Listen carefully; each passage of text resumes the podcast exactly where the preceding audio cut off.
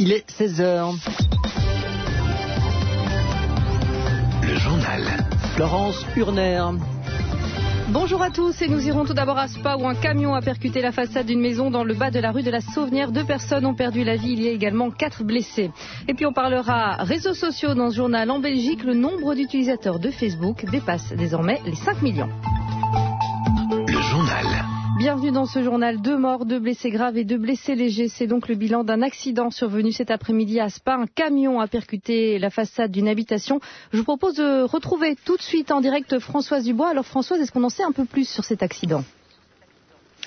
Oui, Florence, on connaît un peu plus les circonstances, même si une enquête du parquet de Verviers devra les déterminer exactement. C'est donc peu après-midi qu'un camion descendant la rue Sauvenière a percuté d'abord une voiture. Le camion a ensuite heurté trois façades, rebondi sur une barrière de l'autre côté de la chaussée, avant de terminer sa course contre une autre façade. Le camion a pris feu, un incendie qui s'est communiqué au bâtiment. Très vite, le plan d'urgence de la ville de Spa a été déclenché. Le feu très violent était rapidement éteint. Malheureusement, vous l'avez dit, le bilan est lourd. Deux morts, dont vraisemblablement le chauffeur, et quatre blessés, dont deux, les deux personnes qui étaient dans la voiture, dans un état critique. Un expert du parquet de Verviers devra déterminer la cause exacte de l'accident, mais une chose semble déjà certaine. Ce camion, qui venait d'une firme de Nerpelt, était chargé de terreau. Il ne devait pas se trouver là. La descente de Spa est en effet interdite interdites aux camions de plus de 7 tonnes. Ce sont des interdictions qui ont été prises à la suite d'accidents similaires il y a une vingtaine d'années. Voilà donc pour euh, l'accident. Et puis les personnes, les riverains ont été dirigés vers l'Athénée de Spa. Des personnes qui devront vraisemblablement passer quelques heures là-bas car les maisons sont bien sûr endommagées même s'il n'y a aucun risque d'effondrement pour l'instant. Un nouveau point presse euh, des services de secours et du bourgmestre de Spa aura lieu à 18 Merci beaucoup Françoise Dubois en direct donc de Spa à Wetteren. Les suites à présent de l'accident de train survenu ce week-end. Certains riverains qui hier avaient pu regagner leur domicile ont à nouveau été évacués ce matin. Il y avait trop de vapeur toxique en raison de la trop forte concentration du produit dans les égouts. La commission chargée de la sécurité du rail est-elle actuellement réunie à la Chambre? C'est une bonne nouvelle pour la trentaine de patients qui souffrent du SHU atypique, une maladie orpheline mortelle. Dans certains cas, un accord a été conclu entre la ministre de la Santé, Lorette Ankelings, et la firme pharmaceutique Alexion qui fabrique le médicament Soliris. L'INAMI remboursera le traitement dès le 1er juillet prochain.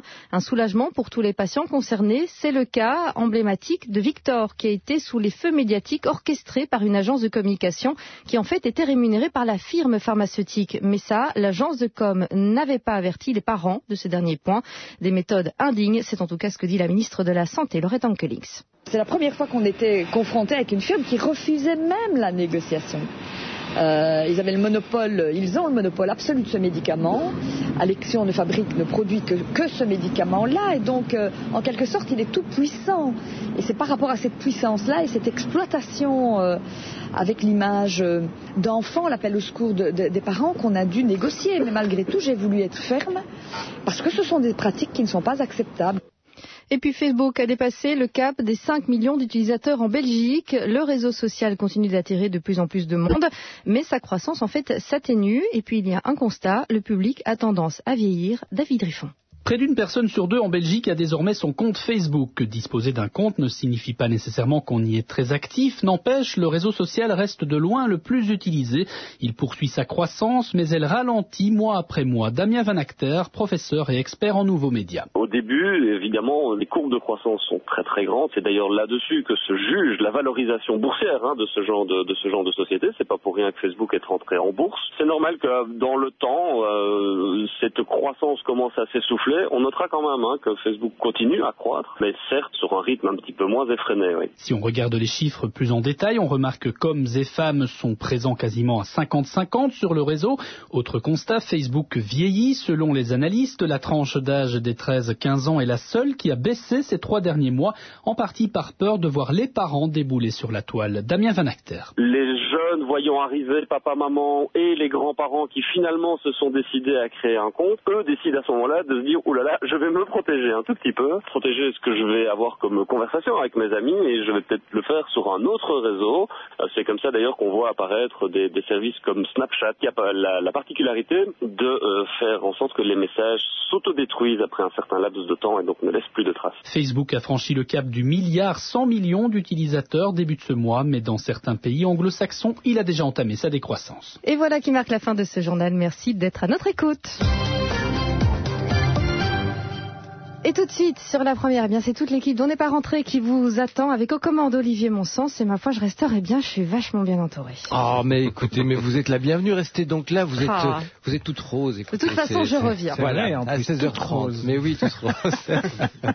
Allez, c'est parti.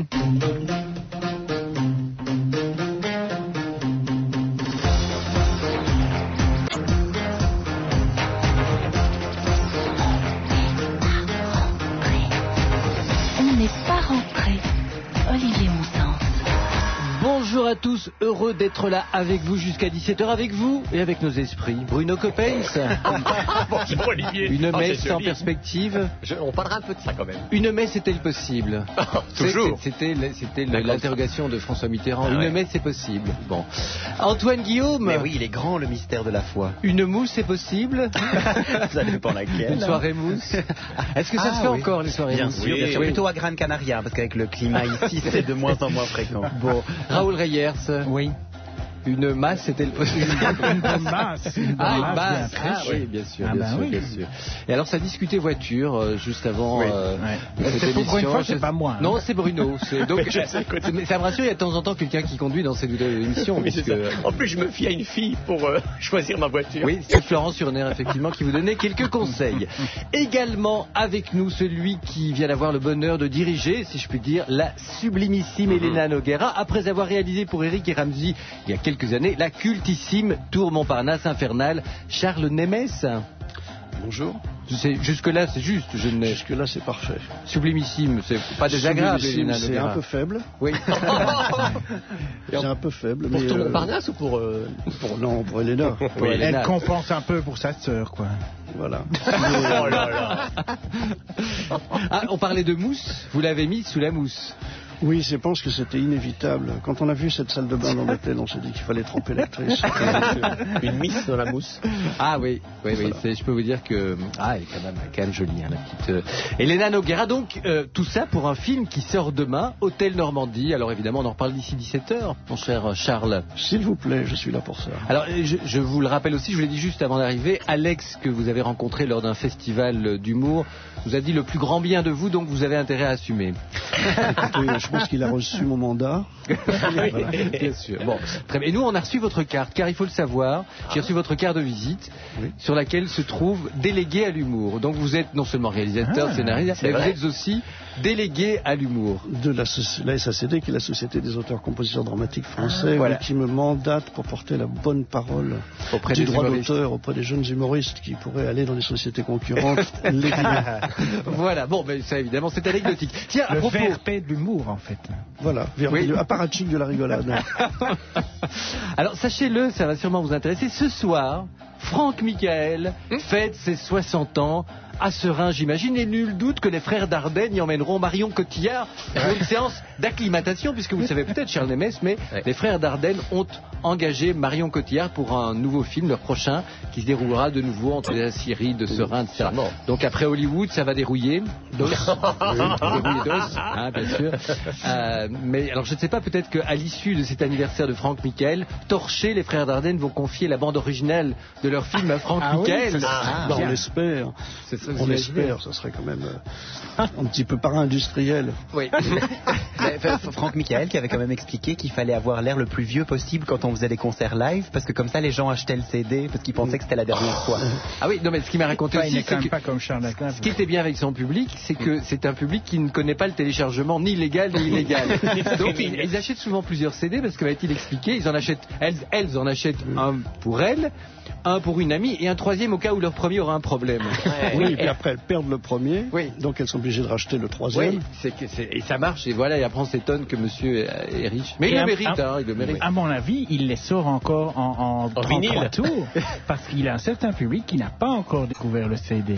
Pensez Moi, j'en suis Ouais, mais persuadé. Attendez, est-ce que son public est suffisamment âgé pour ne pas avoir découvert le CD, mais suffisamment moderne pour être de nouveau vinyle, car ce sont les, Oui, ce ça sont les nouveaux branchés qui sont, qui sont retournés au vinyle. Je, je rappelle quand même que la semaine dernière, vous avez arrêté un débat sur l'Eurovision. Alors maintenant, vous arrêtez avec ce débat sur les 33 Ah, Écoutez, tours. le débat sur l'Eurovision, vous auriez, vous irez droit le lundi 13, puisque Très bien. Ah bah oui. nous accueillerons Jean-Louis Maureen, vous en serez mon cher euh, Fabuleux, Antoine. fabuleux. Donc, voilà. Les bandes originales de films, vous les avez toujours soignées, vous, euh, les, les- les musiques, les, les compositeurs, ou c'était imposé par la production et euh, Non, non, en général, j'ai eu à peu près le choix, oui, à peu près le choix, mais de toute façon, j'ai eu de la chance. Voilà. Sauf une fois, mais je vous dirai pas Ah comment. bah si. Écoutez, on est en Belgique. Non, il y a un film qui s'appelle Le Carton, Oui. euh, dans lequel euh, on a sollicité euh, des gens qui s'appelaient Jam Block et qui avaient fait des musiques pour euh, Michael Youn et tout ça était un Mhm. peu dans le synthétique, euh, l'électronique et le voilà. Mhm. Ça me plaisait moins que la violonade de Jean-Claude Petit ou, euh, ou la belle voix de Robert Charlebois, par Ah bah exemple, oui. ou Mhm. mon ami Alex Jaffray, avec qui j'ai fait quatre films. Voilà. Et, et d'ailleurs, le carton, si je ne me trompe, c'était avec euh, Omar et Fred. Notamment Enfin, Omar et ne Fred s'appelait pour pas nos encore. Omar et Fred, si on peut dire, mais Oui, il s'appelait, il s'appelait Omar et Fred